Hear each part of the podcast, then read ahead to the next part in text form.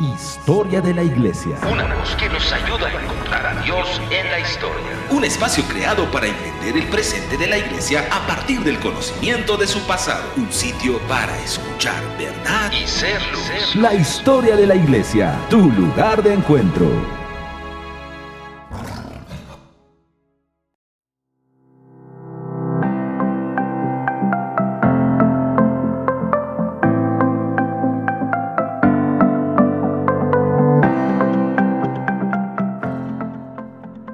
Saludos, soy Manuel Durán, desde la ciudad de Zacatecas, México. Bienvenidos a su programa, que le abre una ventana al pasado, permitiéndonos ver a Dios a través de la historia.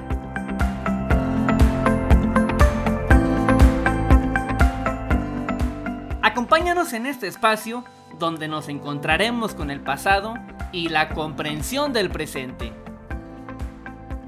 Existían argumentos claros para ir en contra de las herejías que se levantaron en el siglo II y III. ¿Quiénes fueron los que defendieron la fe? ¿Cómo se fue formando la teología cristiana? Permanezca con nosotros en La historia de la Iglesia. Gracias por sintonizar Querigma Radio, este espacio encargado de develar los principios del reino de Dios. Querigma Radio es en verdad una bendición para esa generación. Es también una muestra de amor y de la fidelidad del Padre para con nosotros. Pero también creo yo que es una muestra de la necesidad que tienen los cielos de que se escuche la verdad y el renuevo entre la iglesia. Estamos en la historia de la iglesia, un espacio dedicado a recorrer los siglos de la historia de la iglesia, intentando ubicar aquellos acontecimientos más significativos que fueron trazando el devenir. Juntos hemos estado ya recorriendo esta historia hace un tiempo, y ha sido de mucha bendición establecer un panorama, eh, un escenario y una plataforma en la que fue cimentándose la iglesia. En los últimos programas hemos hecho una revisión del segundo y del tercer siglo, ¿lo recuerdan? Primero, echamos un vistazo a las persecuciones del cristianismo por parte del Imperio Romano. Analizamos los motivos por los cuales se les perseguían. Analizamos también las cosas de las que se les acusaban. Pero también lo que el paganismo creía del cristianismo y lo que los eruditos escribían también sobre ellos fueron programas por demás interesantes. En ellos se fue construyendo un panorama que nos hizo dimensionar el difícil escenario que existió durante este segundo siglo y de verdad un escenario difícil para seguir a Cristo.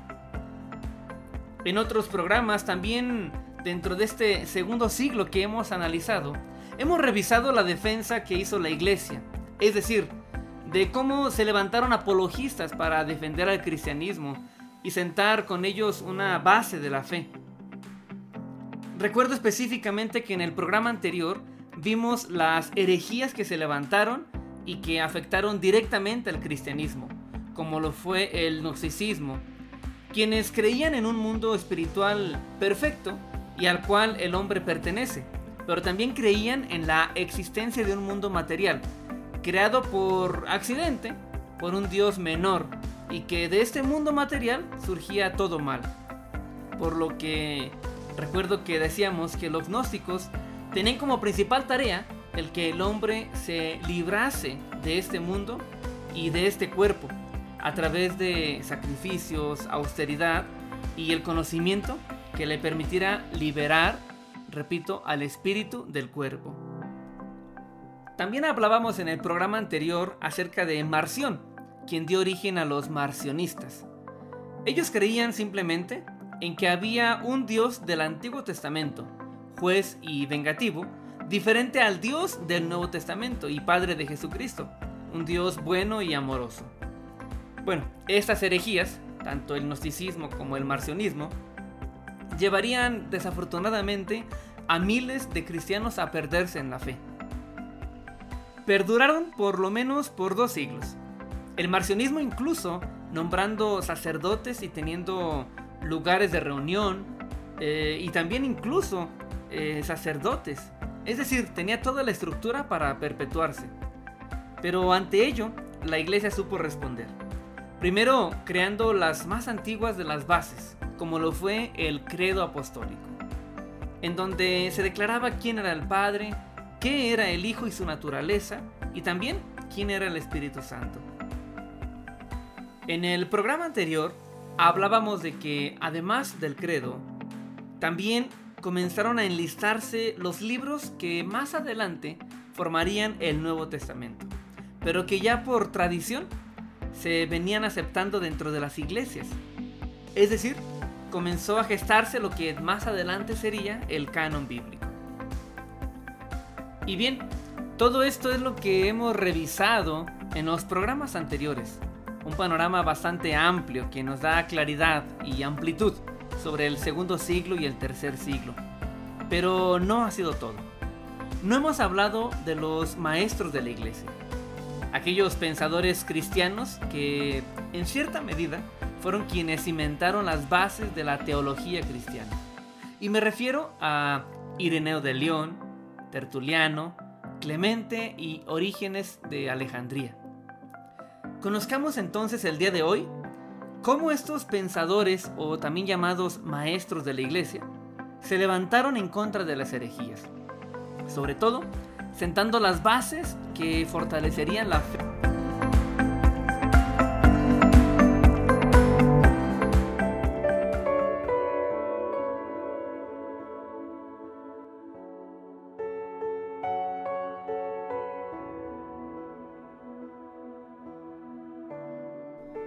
Pues como les decía, vamos a revisar el día de hoy quiénes fueron los maestros de la iglesia o pensadores de la iglesia del segundo y tercer siglo. Ellos encargados de defender la fe y sentar unas bases claras de lo que sería el cristianismo. Y es que una característica distintiva de este periodo que estamos analizando, además de las persecuciones, fue que se desarrolló la doctrina. En la época del primer siglo, en la época apostólica, la fe cristiana era de corazón, era una fe genuina, que en muchos de los casos nacía luego de las tremendas maravillas que se hacían por manos de la iglesia, por manos de los apóstoles. Se trataba de una fe donde se rendía una voluntad por completo al Señor. Pero esa fe se fue diluyendo. La fe gradualmente se convirtió en una fe mental, una fe de intelecto, que creía en un sistema de doctrina cuadrado y riguroso. Sí, la fe del primer siglo, ya para finales del segundo siglo, y sobre todo en el tercer siglo, se había convertido en una fe que se preocupaba más por estar en la creencia correcta que por la vida espiritual genuina, una vida de integridad y de justicia la iglesia tenía todavía mucho del Espíritu Santo, tenía hombres y mujeres tremendos. Pero poco a poco el problema de la iglesia fue enfocado a la doctrina. Incluso la fe se comenzó a estudiar dentro de escuelas o academias. Esas escuelas se encargaban de cernir las verdades del Evangelio y trataban de hacer una coyuntura con las filosofías griegas en este afán de estudiar la fe, se tiene registro de que surgieron por lo menos tres grandes escuelas, tres grandes escuelas teológicas.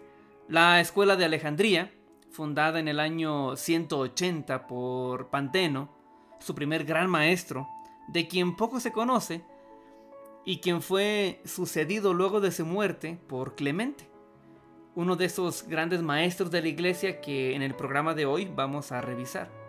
Clemente tendría entre sus discípulos a Orígenes, quien llegaría a ser el mayor de los representantes de la doctrina cristiana para este tercer siglo. Una segunda escuela se ubicaba en Asia Menor. No estaba específicamente en una ciudad ni bajo la dirección de un maestro, sino más bien estaba esparcida por todo ese territorio y tenía a varios eruditos por delante. Quizá el máximo representante de esta escuela sería Ireneo de León, de quien hemos hablado un poco ya en los programas anteriores. Una tercera escuela que se levantó para estudiar la fe cristiana se ubicó en Cartago, en el norte de África, y estaba nutrida por una serie de escritores y teólogos muy capaces que dieron cierta formalidad a la fe cristiana.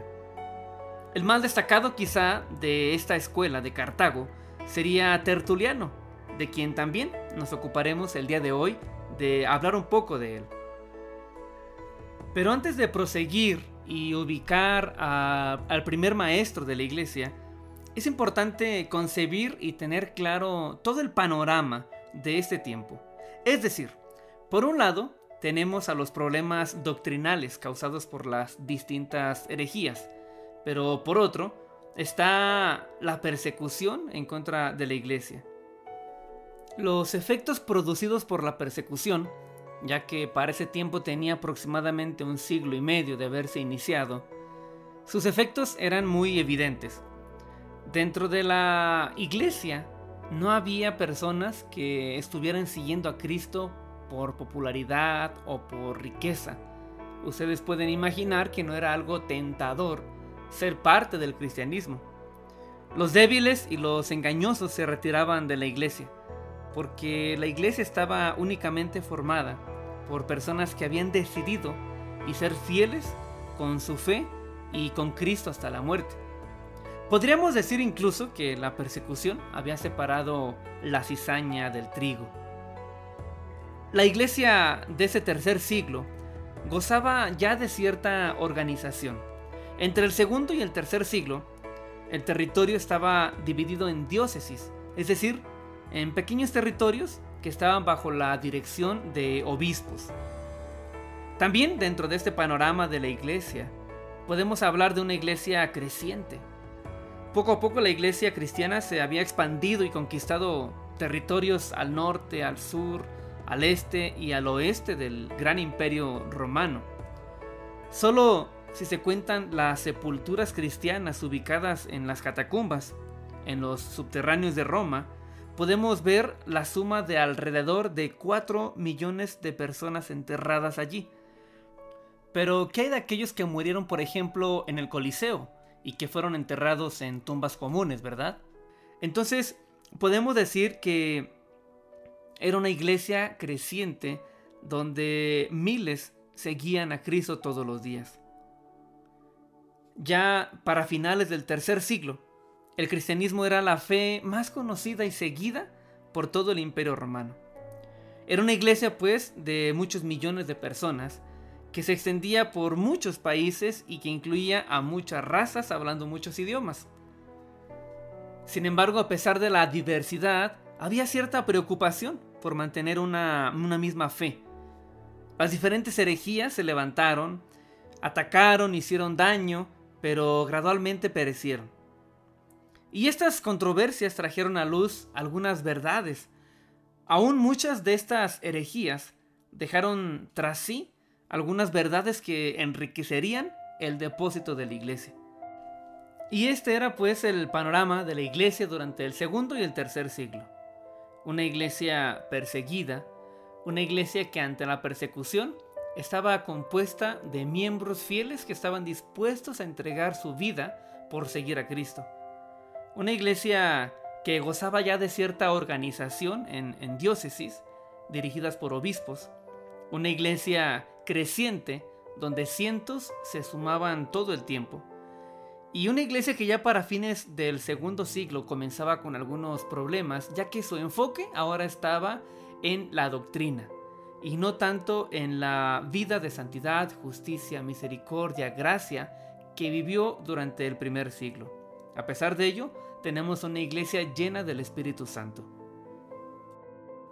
Y es justo en este contexto que surgen notables pensadores cristianos que se encargarían de tratar acerca de la totalidad de la fe cristiana. Es decir, esos maestros de los que vamos a hablar el día de hoy no trataron solo un punto, como pudiera haber sido la resurrección o la encarnación de Cristo, sino que se dedicaron a hablar de un todo.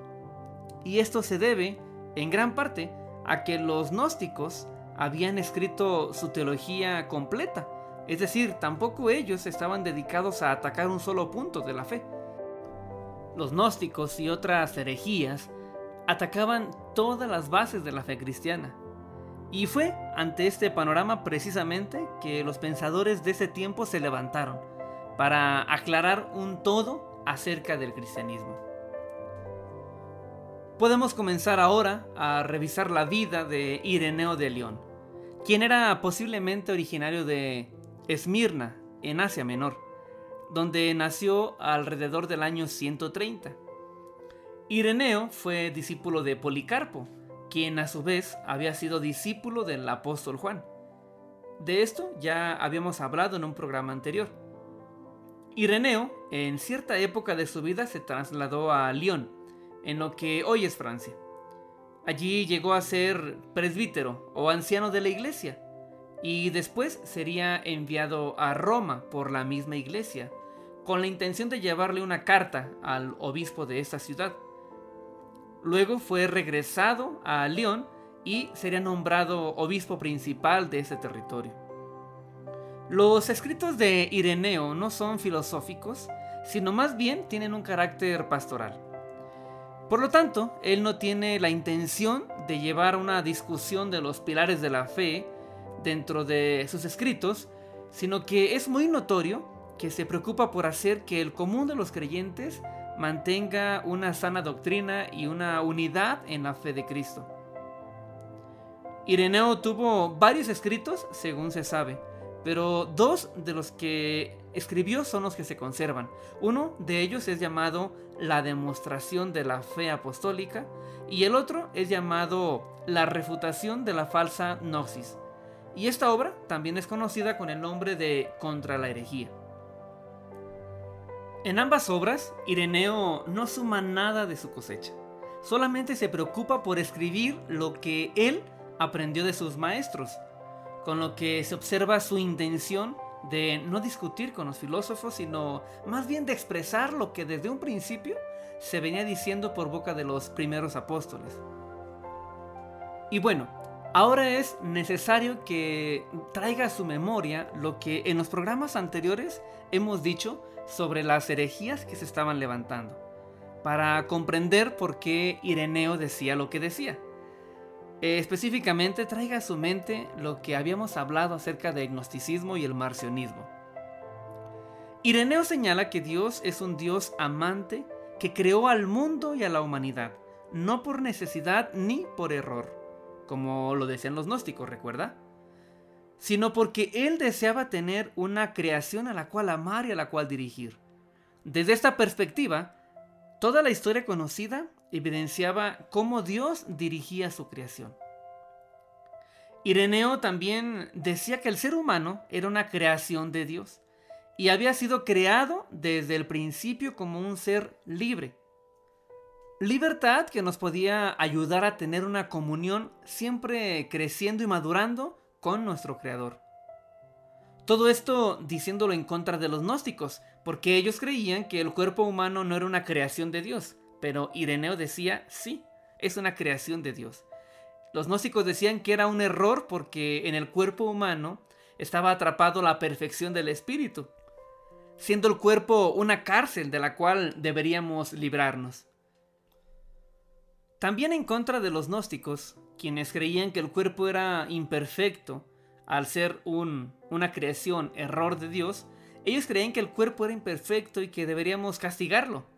Pero Ireneo decía que fue Dios quien puso en el hombre la posibilidad de siempre estar perfeccionándose en la medida en que creciera su comunión con Él.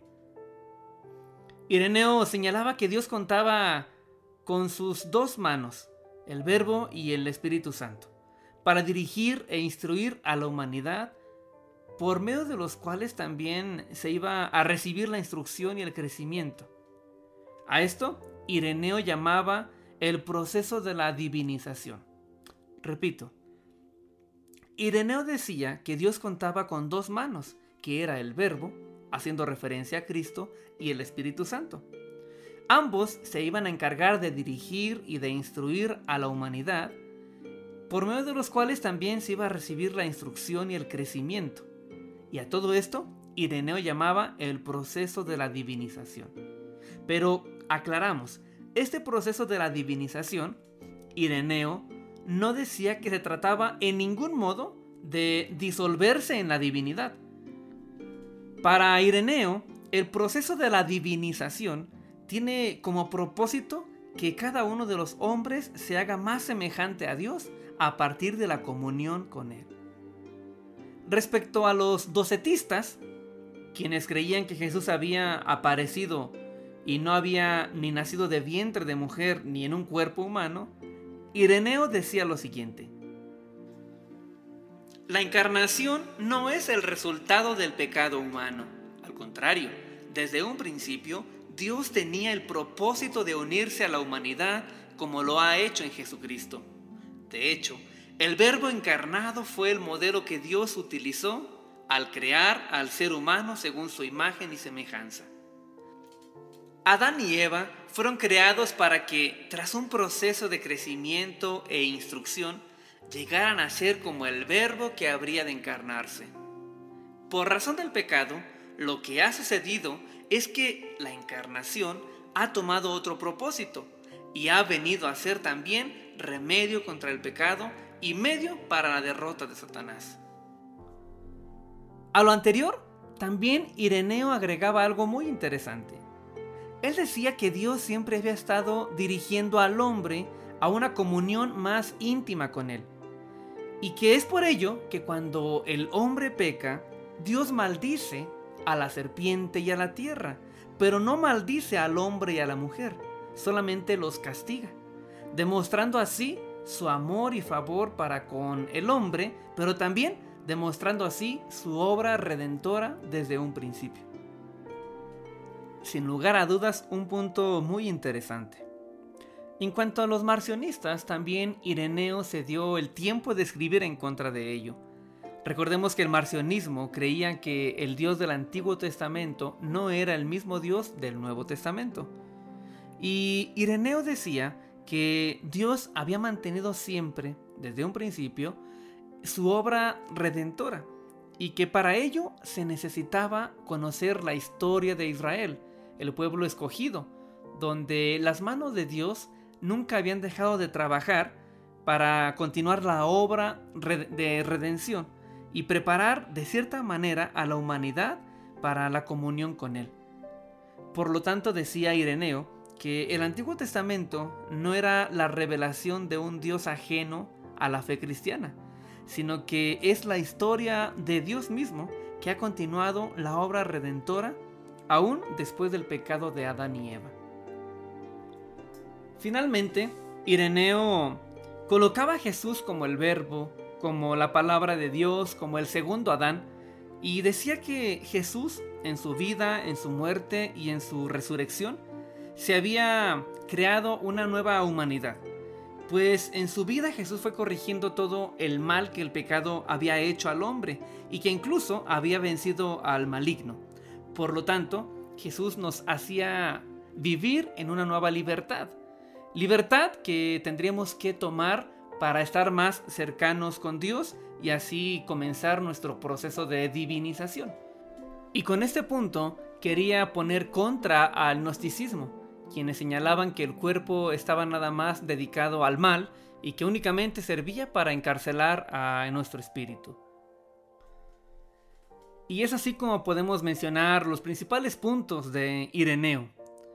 Y bueno, en resumen, su pensamiento consiste en una amplísima visión de la historia, donde señala que el propósito de Dios se ha ido cumpliendo, propósito que consiste en que la humanidad tenga más comunión con Él, como lo hizo Jesucristo, con quien Dios se hizo uno, siendo así el ejemplo inigualable de lo que todos los hombres debemos hacer.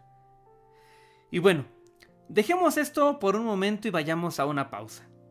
A nuestro regreso, continuaremos hablando sobre los maestros de la iglesia como Clemente y Orígenes, ambos de Alejandría. No se vayan.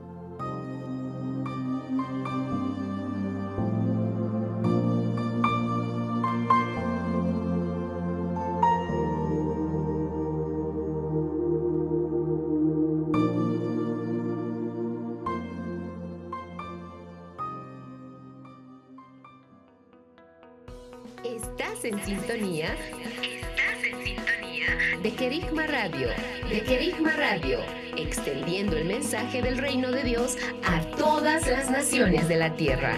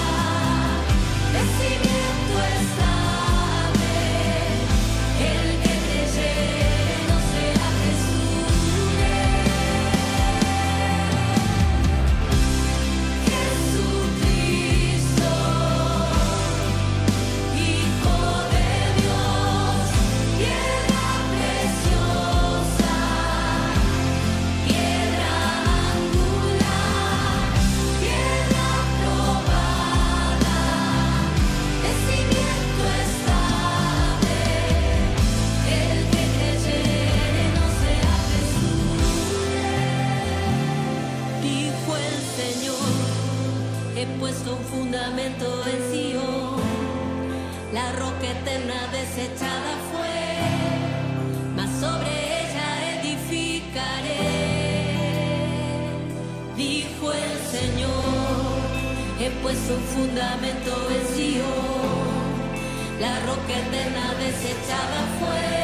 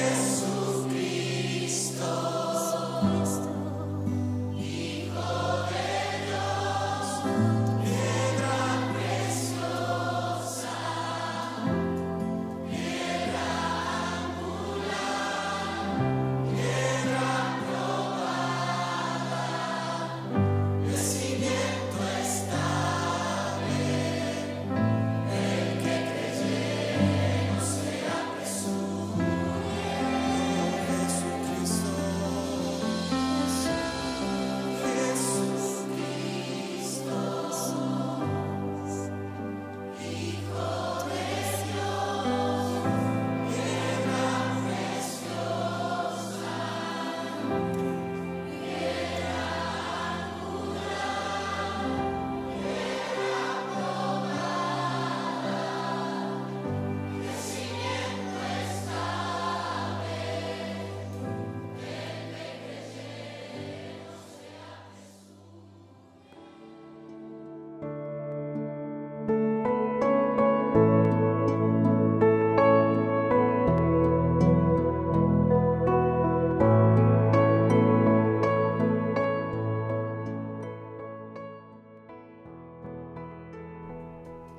Ya estamos de vuelta con usted. Permítame dar nuevamente mi agradecimiento por estar sintonizándonos. Gracias por estarnos acompañando y permitiéndonos acompañarle. Estamos en Kerigma Radio y en este su programa, La historia de la iglesia. El día de hoy estamos revisando un contexto general del siglo II y III y la condición de la iglesia. Específicamente estamos revisando las aportaciones que hicieron los maestros de la iglesia, o también llamados los pensadores de la iglesia de ese tiempo. En el segmento anterior revisamos las aportaciones de Ireneo a la doctrina cristiana y señalamos que él no levantó su voz para discutir con filósofos, más bien escribió lo que había escuchado de su maestro Policarpo, quien a su vez había sido discípulo del apóstol Juan. Pero con ese escrito, sentando las bases de lo que él había escuchado desde un principio y de lo que los apóstoles siempre habían predicado, yendo en contra totalmente de las herejías. Y avanzando con un siguiente pensador de ese tiempo, Toquemos ahora la vida de Clemente de Alejandría. Clemente parece haber sido nacido en Atenas, ciudad que usted y yo conocemos, por siglos representó la filosofía griega. Clemente viajó a la ciudad de Alejandría, donde se contactó con Panteneo, quien había iniciado una escuela en esta ciudad en la que enseñaba la fe cristiana y trataba de compararla con las filosofías de este tiempo. A la muerte de Panteneo, Clemente lo sucedió como el maestro de esta escuela. Pero debido a una persecución que se levantó durante el siglo III, bajo el emperador Séptimo Severo, Clemente dejó Alejandría y anduvo por regiones de Siria y de Asia Menor, hasta el día de su muerte, alrededor del año 215. Recuerdo que en uno de nuestros primeros programas habíamos hablado acerca de la ciudad de Alejandría, una ciudad fundada por Alejandro Magno, bajo una leyenda o un sello de ser una ciudad dedicada a la sabiduría, tal cual Alejandro Magno dijo que sería un faro del conocimiento para el mundo. Más adelante, esta declaración de Alejandro Magno pues se vería reflejada en la construcción de lo que sería una de las siete antiguas maravillas del mundo, el faro de Alejandría. Pero también este sello que se dejó sobre la ciudad se vería reflejado en la construcción de una de las bibliotecas más grandes del mundo antiguo. En Alejandría eh, se daban citas todas aquellas personas que deseaban saber más de la filosofía del mundo. Digamos que para este momento, del siglo II, mediados del siglo III, Alejandría era nada más y nada menos que la capital del sincretismo. En Alejandría se daban cita a todos los pensadores del momento. Era una ciudad conocida en todo el imperio como el centro de la vida intelectual del Mediterráneo. Por lo tanto, con este panorama, no nos debe sorprender que el pensamiento y defensa de Clemente este pensamiento con el que hizo defensa al cristianismo tiene sus matices filosóficos, eh, pues muestra del contexto de ese tiempo y de esta ciudad. Clemente de Alejandría, a diferencia de Ireneo, quien fue pastor y tuvo contacto con personas como pastor de una iglesia, en cambio Clemente eh, fue un maestro, fue un pensador, por lo que sus escritos no van enfocados al común de la Grey, sino más bien a los maestros intelectuales que señalaban al cristianismo como una religión absurda. Dentro de sus obras hay una titulada Exhortación, y en ella Clemente busca apelar a la filosofía de Platón y también de otros filósofos. Clemente está convencido de que la verdad es una, y por lo tanto cualquier verdad que Platón u otros filósofos hayan conocido no es distinta a la verdad que está revelada por Jesucristo y también por las escrituras. Clemente hacía peligrosas afirmaciones. Me gustaría, me pudiera escuchar. Él decía que la ley de los judíos era la sabiduría filosófica de los griegos. Y tanto una como la otra, tanto la ley como la filosofía, tenían el propósito de llevar a la verdad última que nos había sido revelada por Jesucristo. En este mismo afán de querer comparar la filosofía griega con la ley y la historia del pueblo judío, también Clemente decía que los filósofos son a los griegos lo que los profetas son a los judíos. También señalaba que Dios había establecido el pacto de la ley con el pueblo judío, pero con los griegos había establecido a la filosofía. ¿Qué opina de estas afirmaciones de Clemente? También decía y aseguraba que las escrituras y la sabiduría, envuelta en la filosofía de los griegos, llevaban a la verdad, pero que tanto una como la otra se debería profundizar. Él decía que si se veía relativamente por encima a las escrituras y también a la filosofía, íbamos a encontrar un abismo, pero que si se profundizaba tanto en una como en la otra, ambas nos llevarían a la verdad. Bueno, Clemente también decía acerca de la fe lo siguiente. La relación entre la fe y la razón es muy estrecha pues una no puede funcionar sin la otra. La razón siempre construye sus argumentos sobre la base de ciertos principios que ella misma no puede demostrar, pero que acepta por fe. Para el sabio, la fe ha de ser entonces el primer principio, el punto de partida, el punto de partida sobre el cual la razón ha de construir sus edificios. Pero el cristiano que se quede en la fe al igual que el que no va más allá del sentimiento literal de las escrituras, es como el niño de leche que no puede crecer por falta de alimento sólido. Como se puede ver, Clemente hace una combinación o intenta hacer una combinación de la fe y la razón. Un pensamiento muy típico de este contexto y aún más siendo él un filósofo que después se convirtió al cristianismo. Clemente continuaba afirmando que su papel de él como maestro cristiano no era como el de un pastor que guía a una iglesia, sino como un verdadero gnóstico que dirige a otros al verdadero conocimiento de las escrituras.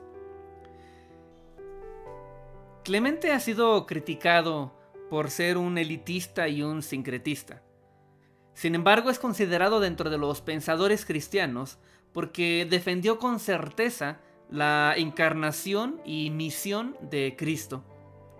Pero sobre todo Clemente de Alejandría es importante en sí, no tanto por lo que escribió, sino por mostrar con claridad el pensamiento característico de este ambiente y de la tradición pues muy particular de este tiempo. Una tradición que trata de construir un puente entre la fe cristiana y la cultura filosófica griega. Clemente, pues, es considerado un pensador cristiano dedicado a la gente culta y no a las masas. Y Clemente, como lo habíamos dicho anteriormente, tendría entre sus discípulos a Orígenes, quien es considerado uno de los más prominentes pensadores cristianos del tercer siglo. El papá de Orígenes sufrió la persecución y fue martirizado en tiempos del emperador Séptimo Severo. Se dice que Orígenes intentaba ser parte de este martirio y ser encarcelado junto con su padre, pero su mamá le escondió la ropa y le impidió que fuera se dice que Orígenes simplemente escribió una carta, un tratado, en el que exhortaba a su padre a ser fiel hasta la muerte. Orígenes creció en Alejandría y posteriormente se fue a vivir a Cesarea, donde continuó predicando y enseñando acerca de la fe, tanto a personas intelectuales como al común de la población. En tiempos de la persecución del emperador Decio, Orígenes sería, sería torturado hasta la muerte y murió pues a la edad de 70 años en la ciudad de Tiro. Este personaje, Orígenes, tuvo un vasto listado de obras. Quizá la más importante fue la Exapla. En esta obra, Orígenes transcribió el Antiguo Testamento en hebreo y en cinco versiones distintas al del griego y lo hizo en columnas paralelas. Dentro de estas columnas, él señalaba las variantes que había entre ellas y el hebreo, pero también las añadiduras y omisiones. Fue en verdad una obra maestra. Orígenes tuvo amplias obras. Eh, algunas de ellas incluso estaban dedicadas y fueron a parar a manos del Senado romano, en donde Orígenes defendía del porqué de la persecución cristiana. Se habla mucho de la genialidad de este hombre.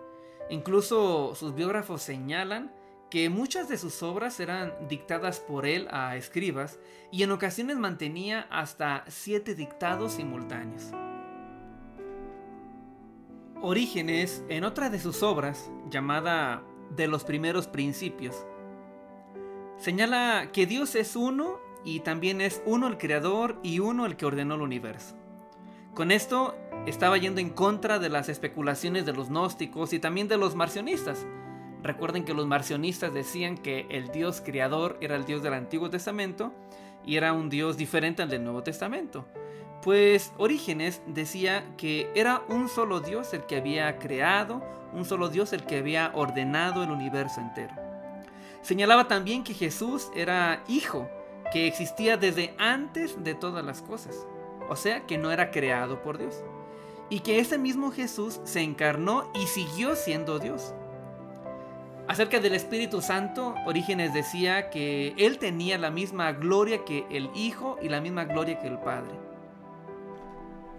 Orígenes también señalaba que el alma también iba a recibir una recompensa en función de lo que hiciera en este mundo. Y que al final habría una resurrección del cuerpo que se iba a levantar de manera incorruptible. Esto lo decía para ir en contra de todos aquellos gnósticos que se preguntaban si el espíritu del hombre podría venir sobre otro cuerpo o si después de deshacerse del cuerpo, el espíritu del hombre viajaba libremente por el cosmos. Los críticos de Orígenes señalan que él tenía más un pensamiento filosófico de Platón que un pensamiento de la fe cristiana. Entre líneas en sus diferentes obras se puede apreciar su apego a la filosofía de Platón.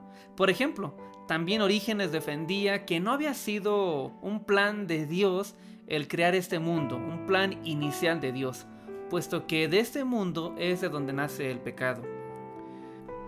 Y esto iba totalmente en contra, por ejemplo, de lo que defendía Ireneo de León. ¿Recuerdan? Él decía que la historia demostraba, la historia del pueblo judío, demostraba la intención constante de Dios desde un principio de la obra redentora para este mundo. Si bien Orígenes fue un tremendo pensador que defendió la doctrina y la fe cristiana y que estableció incluso algunas bases teológicas, no dejó de ser un discípulo de su maestro Clemente es decir, un hombre de su tiempo. Pero ha sido mucho lo que hemos compartido el día de hoy, ¿verdad? Y la verdad es que sí, ha sido bastante información. Pero a mí en lo particular me tiene sorprendido cómo fue bastante el daño que hizo el espíritu de la sabiduría, la filosofía, específicamente la filosofía de Platón, o como la llaman históricamente, la filosofía neoplatonicista. Y esta filosofía intentó marcar el rumbo de la fe cristiana. La filosofía de Platón se extendió como un manto por toda la región del Mediterráneo y se mantuvo así por generaciones y se convirtió en directriz de todos aquellos que no eran judíos. Cuando Alejandro Magno conquistó ese territorio, extendió este manto incluso dentro del pueblo judío justo antes de que Jesús tabernaculizara entre nosotros. Y fue tanta su aceptación de esta filosofía, de este manto de Platón, que intelectualmente es lo que le hizo contrapeso a las verdades del Evangelio durante los primeros tres siglos. Y eso es muy tremendo. Pero en programas sucesivos nos daremos el tiempo de ver cómo la iglesia pudo, en cierta medida, depurar esas filosofías de la fe cristiana. Pues es que de repente las personas ya no sabían si estaban siguiendo a Cristo o a una filosofía. Pero antes de continuar, vayamos a una breve pausa. No se vaya.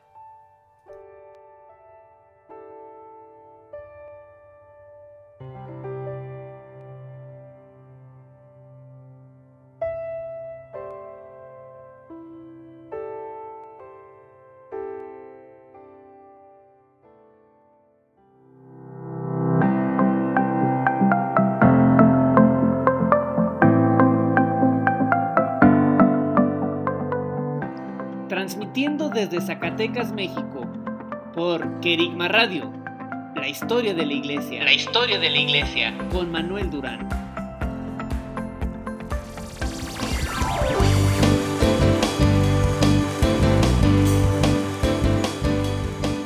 Estás en sintonía de Querigma Radio. Querigma Radio. Extendiendo el mensaje del reino de Dios a todas las naciones de la tierra.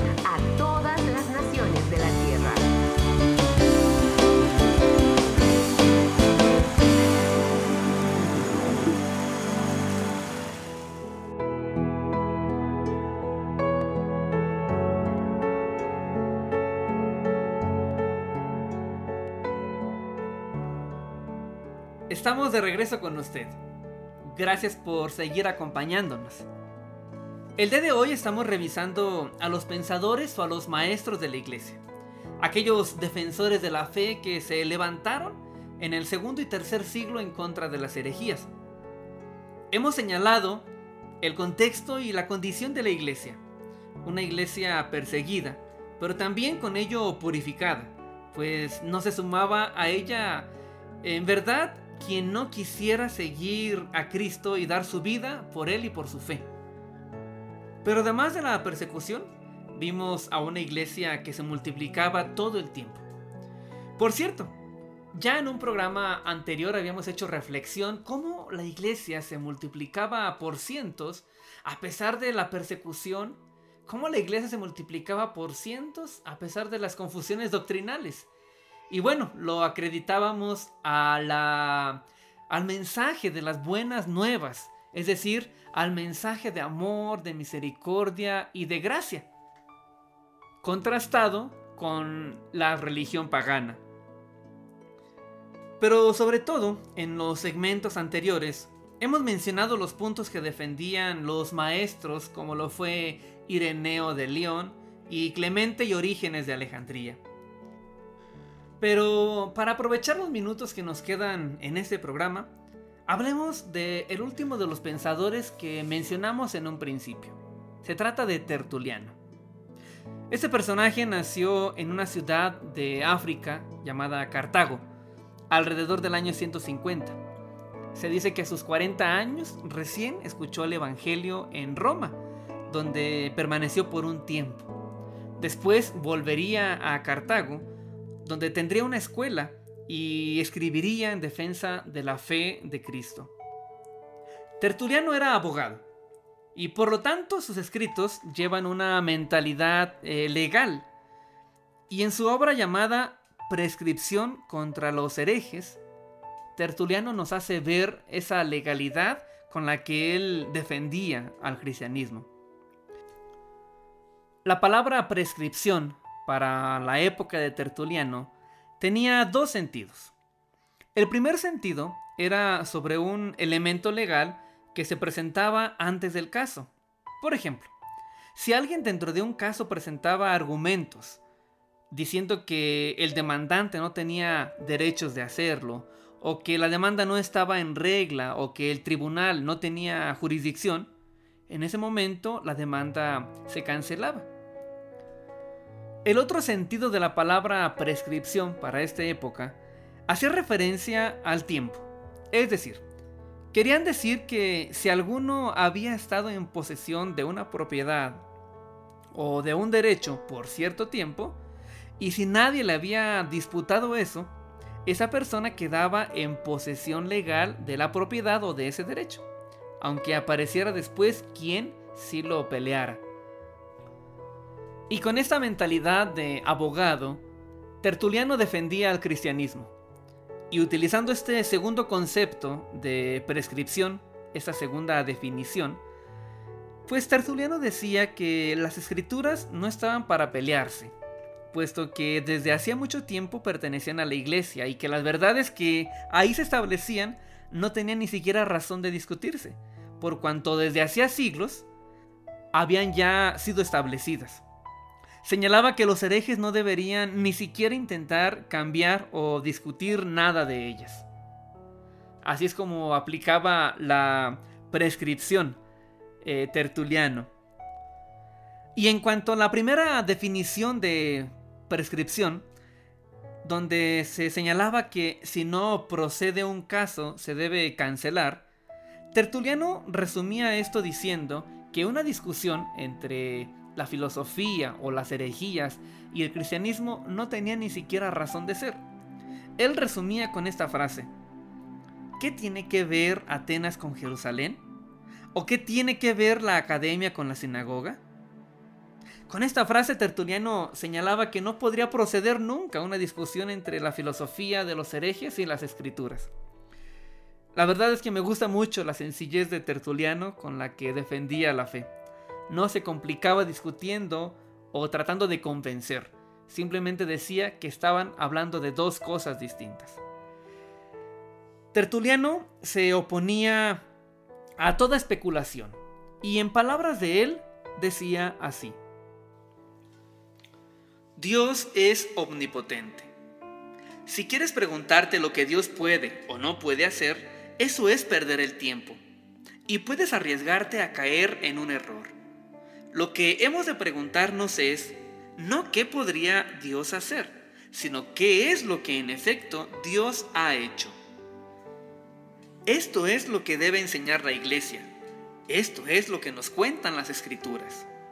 Lo demás es curiosidad ociosa y por demás peligrosa. La lógica de Tertuliano es aplastante. Por ejemplo, ¿recuerdan que los marcionistas decían que el Dios del Antiguo Testamento es un Dios duro y juez, comparado con el Dios del Nuevo Testamento, amoroso y bueno? ¿Recuerdan eso? Pues para ellos, Tertuliano decía lo siguiente. ¿En qué se ocupaba pues ese Dios bueno y amoroso antes de acordarse de nosotros por medio de Jesucristo hace apenas unos pocos años? ¿O es que no amaba a la humanidad hasta última hora? Con esta lógica, Tertuliano era el azote de las herejías. Una de las principales obras de Tertuliano fue el Tratado contra Praxias. Y no se sabe a ciencia cierta quién fue ese Praxias. Hay quien dice que nunca existió, pero hay quien dice que se trata del obispo de Roma de ese tiempo llamado Calixto. Sea cual sea el caso, todo parece indicar que el tal Praxias había comenzado a explicar erróneamente la relación entre Padre, Hijo y Espíritu Santo. Se dice pues que Praxias, en esta obra, se dice que Praxias, eh, según él, el Padre, el Hijo y el Espíritu Santo eran tres modos en los que Dios se manifestaba. De manera que Dios unas veces era Padre, otras veces era Hijo y otras veces era Espíritu Santo. Pero ante esto, eh, Tertuliano refutó diciendo que hay en Dios una substancia y tres personas. Y esto es muy tremendo. Esta frase, repito, hay en Dios una sustancia y tres personas, es muy importante porque Tertuliano estaba haciendo eh, por primera vez referencia a la Trinidad. No, no es que Tertuliano inventara la doctrina de la Trinidad, sino que Tertuliano fue quien creó el vocabulario para explicar esto. Y es que para nosotros quizá resulte fácil responder a muchas de las preguntas que nos puedan hacer acerca de nuestra fe. Eso es porque se ha construido una tradición y se han sentado bases de la fe, principalmente gracias a la Biblia. Pero aquellas personas, ¿cómo podían responder ante tales cuestionamientos de los gnósticos o marcionistas si la persona ignoraba incluso el Antiguo Testamento? De verdad es muy tremendo lo que el día de hoy estamos compartiendo.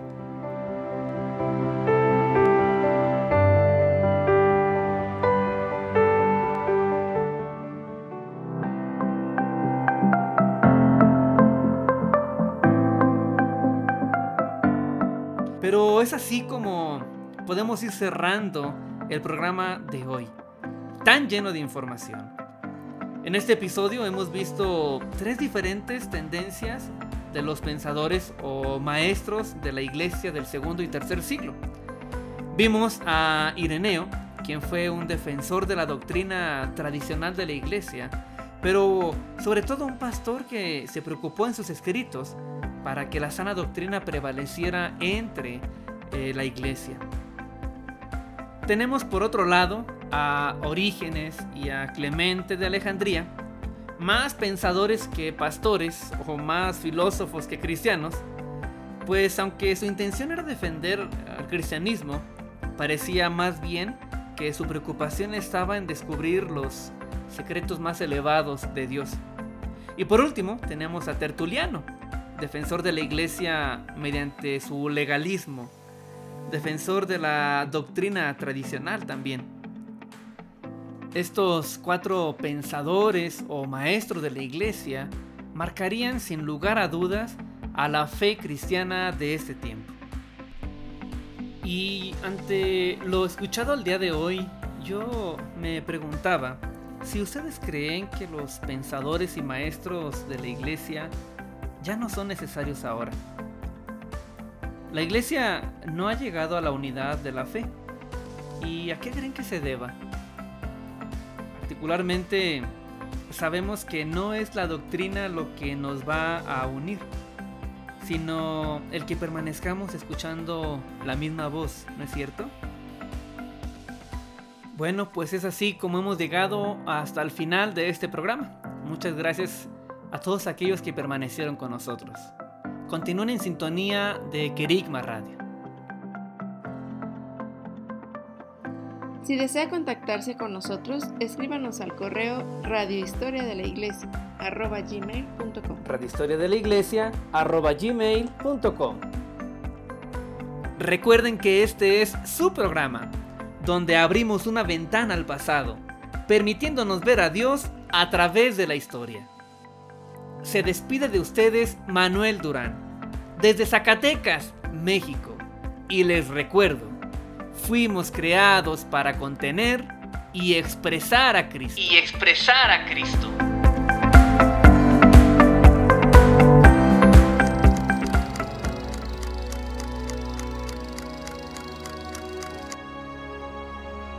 Historia de la Iglesia. Una voz que nos ayuda a encontrar Dios en la historia. Un espacio creado para entender el presente de la Iglesia a partir del conocimiento de su pasado. Un sitio para escuchar verdad y ser luz. La historia de la Iglesia, tu lugar de encuentro.